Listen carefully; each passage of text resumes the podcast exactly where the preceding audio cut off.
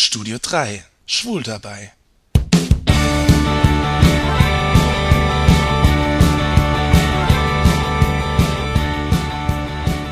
Netter Bursche. 34, 1,89, 77 Kilo. Mit vielen Interessen, möchte mit dir den Kosmos erkunden. Suche einen natürlichen Mann mit Lust auf Liebe und Leben.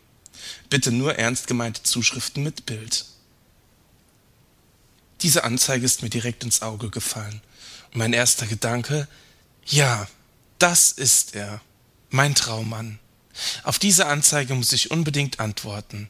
Ich muss ihn unbedingt kennenlernen. Ein Träumer, der mit beiden Beinen fest äh, in den Wolken steht. Diese Anzeige spricht mir aus dem Herzen. Sie könnte von mir sein, abgesehen von der Lust auf Liebe und Leben, die sich bei mir im Moment so gar nicht einstellen will. Das Live-Stadtmagazin mit seinen Anzeigen liegt auf meinem Schreibtisch schon seit Tagen. Daneben ein Plastikmond, der im Dunkeln leuchtet, den ich in den Brief dazulegen wollte. Ein kleines Stück vom Kosmos, vorab. Da liegt auch schon eine Briefmarke und ein leeres Blatt Papier. Ich weiß einfach nicht, was und ob ich schreiben soll. Ich komme mir vor wie ein Schriftsteller, der eine Schreibblockade hat.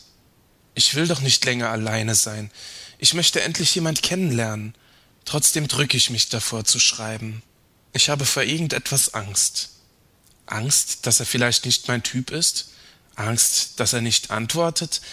Quatsch. Wenn ich ganz, ganz ehrlich bin, dann habe ich Angst vor ihm. Bin ich nicht ganz gern alleine? Gab es nicht schon viele, die sich für mich interessierten? Und doch hat es selten geklappt. Irgendwie habe ich's immer vermasselt. Ich denke zurück an Marcel, ein netter, gut aussehender Tänzer.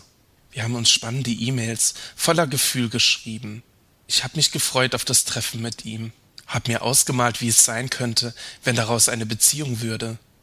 Und dann habe ich mich einfach nicht mehr bei ihm gemeldet.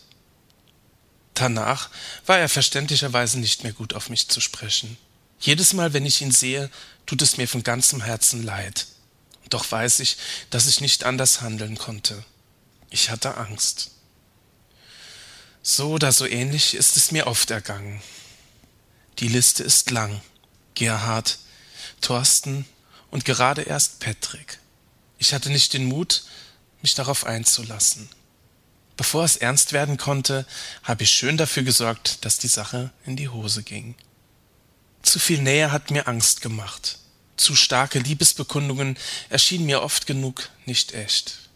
Es klingt so abgedroschen, wie aus einem Liebesroman, aber ich habe Angst, verletzt zu werden. Und doch lasse ich mich immer wieder auf Situationen ein, die mich am Ende viel mehr verletzen. Ich suchte mir einen Partner, der mich belog und betrog.